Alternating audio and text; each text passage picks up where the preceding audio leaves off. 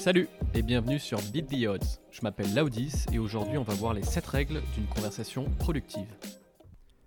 Depuis quelques années, il se passe quelque chose d'étrange.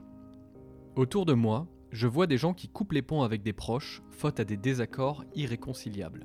S'il a toujours été courant, voire salvateur, de s'éloigner d'amis ou de famille pour des divergences, l'échelle du phénomène est alarmante. Dans mon dernier article, je rappelais que jamais les Américains n'ont été aussi polarisés. Ça ne s'arrête pas là. Jamais ils n'ont été plus propices à vouloir censurer des opposants politiques, tous bords confondus, voire à utiliser de la violence physique sur eux. Et souvent, l'objet du fossé irréconciliable commence par une simple discussion. Si toutes ne sont pas bonnes à avoir, il est bon d'être dans une démarche productive quand on les a, pour deux raisons. Dans un pur intérêt de grandir, d'abord, mais aussi pour renforcer nos relations à l'aide de désaccords sains, et à rebours des algorithmes qui nous contraignent dans des caisses de résonance idéologiques. Dans le livre How to Have Impossible Conversations, les chercheurs James Lindsay et Peter Boghossian se sont posés sur la question et proposent sept règles pour avoir des conversations productives. Les voici. L'inévitable, et le plus souvent oublié lorsqu'on s'aventure sur des sujets polarisants, est de définir les objectifs. Pourquoi s'apprête-t-on à avoir cette conversation? Est-ce pour apprendre ensemble, pour se mettre d'accord sur un sujet, ou pour s'approcher de la vérité? Une conversation peut avoir plusieurs niveaux de discussion, des principes fondamentaux au badinage. Deux interlocuteurs qui débattent à des niveaux différents seront inévitablement en désaccord. Quand cela arrive, il y a une atmosphère particulière, car on sait que quelque chose ne colle pas, mais on n'arrive pas à mettre le doigt sur le problème. Il est donc indispensable d'exprimer les objectifs et le niveau de discussion que l'on souhaite avoir, car s'ils sont différents, il est encore temps de les réconcilier. Ensuite, il faut établir un partenariat. Comme dans le sport, un désaccord ne fait pas de notre interlocuteur un ennemi, au pire un adversaire. Lorsqu'on reçoit une information, c'est d'abord notre cerveau émotionnel qui la traite, avant le cerveau rationnel. Par conséquent, plus ce que nous disons est reçu émotionnellement, plus notre interlocuteur a de chances de se braquer et de s'éloigner des objectifs de la discussion. Le voir comme un partenaire de discussion est le meilleur moyen d'éviter d'entrer dans l'émotionnel et de garder le cap sur l'objectif. Moins on connaît notre interlocuteur, plus il faudra prendre le temps d'établir un rapport de confiance. L'idéal est de commencer par des sujets légers pour jauger son ouverture d'esprit. Ensuite, il est important de trouver des points communs pour s'ancrer, qui nous permettent d'établir que nous sommes dans la même équipe, au moins sur une dimension. Surtout, il faut éviter de pousser sur les sujets hors limite, Rester courtois et éviter toute forme de condamnation d'une idée qui nous paraît saugrenue. Investiguer et s'enquérir avant toute forme de jugement. Écoutez plus, en somme. Car l'écoute est indispensable pour maintenir la conversation au niveau. Essayez consciemment de parler moins, de ne pas empiler les sujets dans notre esprit pour pouvoir les déballer dès qu'il ou elle a fini sa phrase, et montrer patte blanche. Par exemple, dans le cas d'une incompréhension, prendre la responsabilité.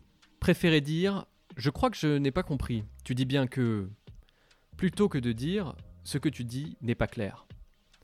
L'écoute dépasse les sons. C'est aussi adopter une posture, un visage souriant, regarder dans les yeux et reconnaître les émotions de l'interlocuteur. Je perçois que c'est un sujet qui te tient à cœur et je comprends pourquoi. L'empathie est ainsi fondamentale pour mettre les formes, mais il ne faut pas oublier le fond. La plupart des gens n'aiment pas être sermonnés. Prendre une posture de donneur de leçons ou de messager d'une vérité préétablie est une garantie de froisser. Si tu te dis Ah, si seulement il comprenait ça, il changerait d'avis, tu n'es pas là pour discuter, mais pour délivrer un message.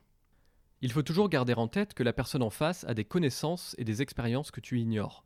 C'est peut-être toi qui te trompes. Rentre dans l'échange.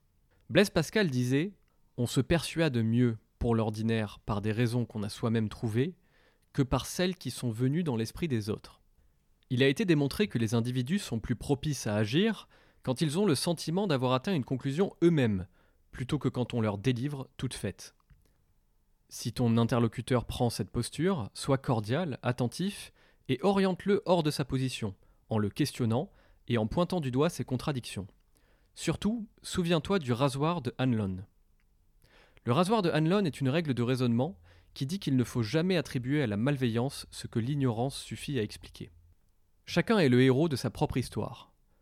On pense que nos valeurs sont les bonnes car elles se basent sur notre raisonnement et notre expérience. Les individus réellement malveillants sont très rares et, dans le cas des psychopathes, difficiles à identifier tant leur empathie leur permet de se fondre dans la masse. Si ton interlocuteur pense que tes intentions sont mauvaises, admets ta frustration, sans rentrer dans la manipulation. Je perçois que tu me penses insincère. Comment pourrais-je te montrer que je le suis? Et s'il persiste, rappelle-toi de cet adage. Don't feed the trolls. Ne te laisse pas contraindre à un échange toxique. Sinon, il est temps d'abandonner. Il y a deux raisons de quitter une discussion. Soit on a atteint notre objectif, soit il est clair que celui-ci est hors d'atteinte. Lorsqu'on reçoit de nouvelles idées, il nous faut un moment pour les développer et nous les approprier. Ainsi, il ne faut jamais pousser son interlocuteur hors de sa zone de confort. Si une graine est plantée et qu'un progrès significatif a été fait en direction des objectifs, celui-ci a déjà été atteint. Il est plus sain de revenir à un débat plus léger et de reprendre la discussion plus tard. L'inverse est aussi vrai. Si on est frustré ou qu'on réalise que notre partenaire l'est, il est temps de le remercier et de passer à autre chose. Dans le climat d'autocensure quotidien que nous traversons, favorisé par l'anonymisation de nos interlocuteurs, il est plus que jamais indispensable de créer des ponts plutôt que de les briser. Et tout commence par une discussion.